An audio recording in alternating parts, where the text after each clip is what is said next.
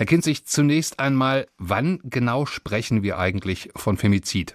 Ja, das ist durchaus schon eine schwierige Frage, der wir uns auch in einem Forschungsprojekt nähern wollen.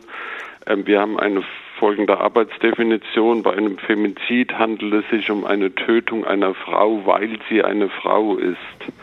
Aber das ist nur ein erster Anhaltspunkt. Ähm, der Teufel steckt dann im Detail, mhm. wenn man sich die einzelnen Fälle anschaut. Hm.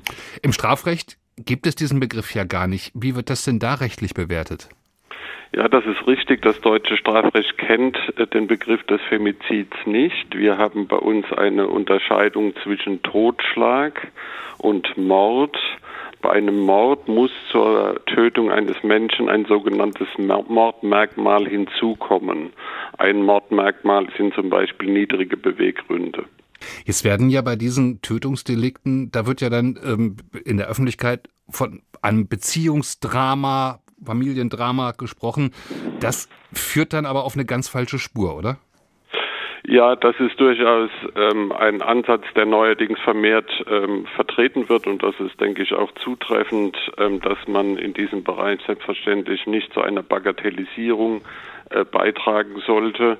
Im Kern ist das Problem dann, stellen Sie sich vor, eine Tötung aus Eifersucht. Ähm, die kann nach der Rechtsprechung auch auf niedrigen Beweggründen beruhen.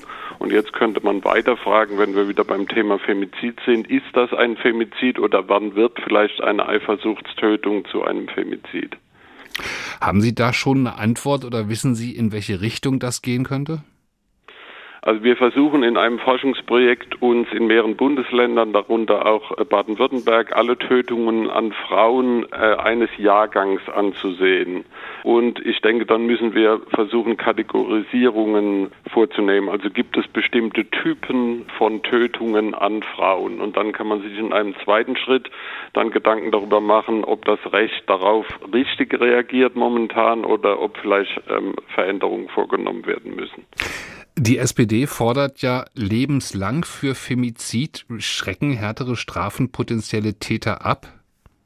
Also da wäre ich zurückhaltend äh, in der Beurteilung, äh, gerade komme nochmal auf das Thema Eifersucht. Wenn Sie da sind, dann ist es in der Regel trivial halt nicht so, dass der Täter, stellen wir uns jetzt einen Mann vor, der eine Frau tötet, vor der Tat in das Strafgesetzbuch guckt, sondern dann ist die emotionale Seite so überwiegend, dass ich skeptisch bin, ob dann eine Erhöhung einer Strafe dann auf lebenslang wobei man sagen muss, lebenslang ist schon jetzt für Mord vorgesehen und zwar zwingend, ob eine Erhöhung von Strafen äh, da äh, etwas entscheidend ändern können wird. Mhm. Sie haben gesagt, was klar ist, da guckt natürlich keiner vorher im Strafgesetzbuch nach, was auf die Tat droht. Über die Täter oder besser den Täter.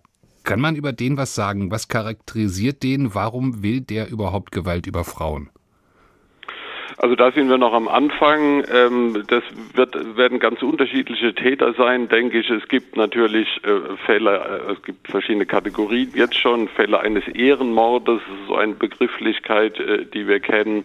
Oder es gibt diese Incel-Bewegung beispielsweise, also Männer, die Frauen verachten. Also da lassen sich verschiedene Kategorien denken, aber da sind wir noch ein bisschen am Anfang. Hm. Wie kann denn Frauen in einer solchen potenziell gewalttätigen Partnerschaft Partnerschaft geholfen werden, bevor es zu spät ist? Wenn wir schon sagen, möglicherweise noch härtere Strafen helfen da nichts? Ja, man wird natürlich über Prävention nachdenken. Äh, das scheint mir wichtiger zu sein. Das fängt an bei der Finanzierung von Frauenhäusern, äh, auf Aufmerksamkeit, dass man diese ähm, bedrohten Frauen dann auch ernst nimmt, dass man versucht, da präventive Maßnahmen ähm, äh, vorzunehmen. Aber ich habe den Eindruck, dass da doch gerade bei den Polizeibehörden in der letzten Zeit oder in den letzten Jahren schon eine deutliche Sensibilisierung auch stattgefunden hat.